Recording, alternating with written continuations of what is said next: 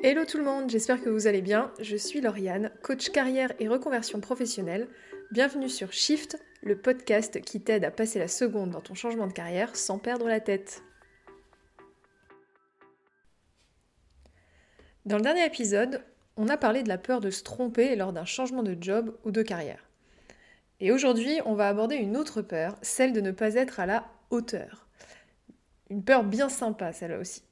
Donc je suis moi-même personnellement concernée en ce moment, en plein lancement de mon offre de coaching. J'ai peur de ne pas être assez utile, de ne pas être assez intelligente, de ne pas être assez douée, euh, de ne pas créer assez de changements, etc.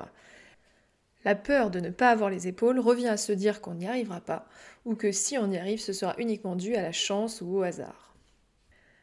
Je ne vais pas partir dans l'explication psychologique derrière la peur de ne pas avoir les épaules, déjà parce que je ne suis pas psychologue, et puis surtout parce que les sources sont nombreuses enfance, mauvaise expérience, influence des proches, la société, etc. Aujourd'hui, on va plutôt faire un focus sur comment cette peur s'exprime maintenant et surtout regarder comment s'en débarrasser. Cette bonne petite peur de ne pas être à la hauteur, donc en d'autres termes la peur de l'échec, elle est gérée par notre cerveau comme un risque pour notre vie. En fait, notre cerveau, qui a très peu évolué depuis la préhistoire, analyse l'échec comme un risque de mort. J'ai vécu une expérience lors d'une conférence avec la génialissime Deborah Frances White, je vous mets un lien si vous voulez voir cette conférence euh, dans la bio. Spoiler alert, c'est en anglais. Mais euh, Déborah, commence sa conférence par demander qui est volontaire pour monter sur scène. Euh, on était 1500 personnes dans la salle, tous de la même entreprise, mais de plein de pays et de bureaux différents. À ton avis, qu'est-ce qu'il s'est passé?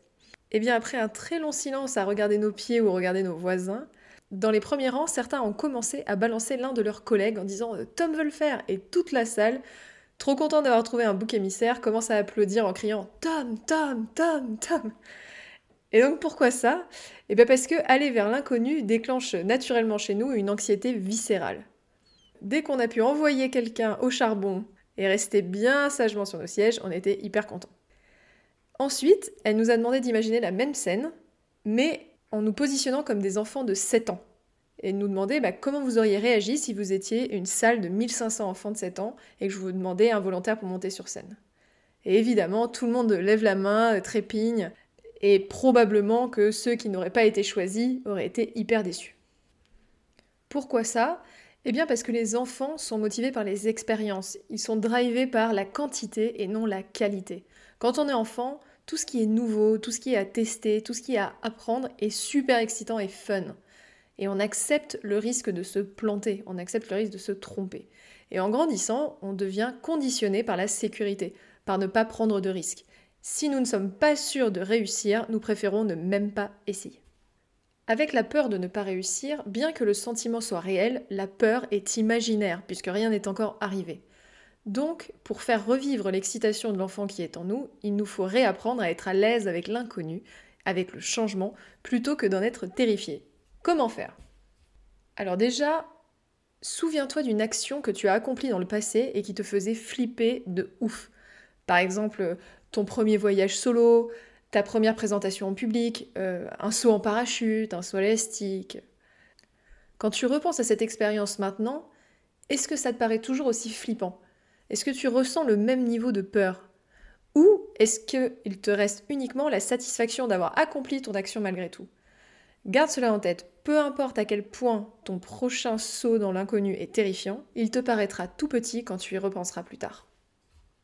Prends maintenant de quoi noter, on va retourner cette peur en deux coups de cuillère à peau. Déjà, note de quoi as-tu vraiment peur Est-ce que tu as peur euh, d'être ridicule? Est-ce que tu as peur de, euh, je sais pas, avoir ta première mission et ne pas la réussir? Est-ce que tu as peur de te faire euh, engueuler par ton prochain manager? Note vraiment de quoi tu as peur exactement concrètement. Est-ce que c'est une peur réelle, c'est-à-dire est-ce qu'il y a un vrai risque que ça arrive, ou est-ce que c'est une histoire dont tu te convaincs? Est-ce que c'est un film que tu es en train de tourner dans ta tête? Et comment fais-tu la différence entre les deux? Comment le sais-tu? Ensuite, accepter cette peur et ne rien faire, qu'est-ce que ça te coûte?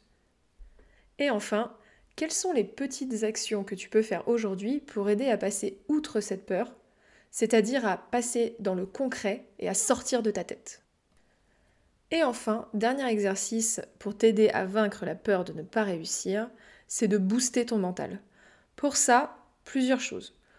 Auto-évalue-toi, fais le point sur tes qualifications, fais le point sur tes compétences, sur tes succès, sur ton éducation. Rends-toi compte de tout ce que tu amènes sur la table. Ensuite, demande de l'aide. Avec un coach, avec un mentor, avec un conseiller. Il y a plein de solutions à ta dispo. Enfin, entoure-toi de bonnes ondes. Quelle série regardes-tu? À qui demandes-tu l'avis? C'est important d'entourer ton esprit de choses qui te tirent vers le haut et non vers le bas.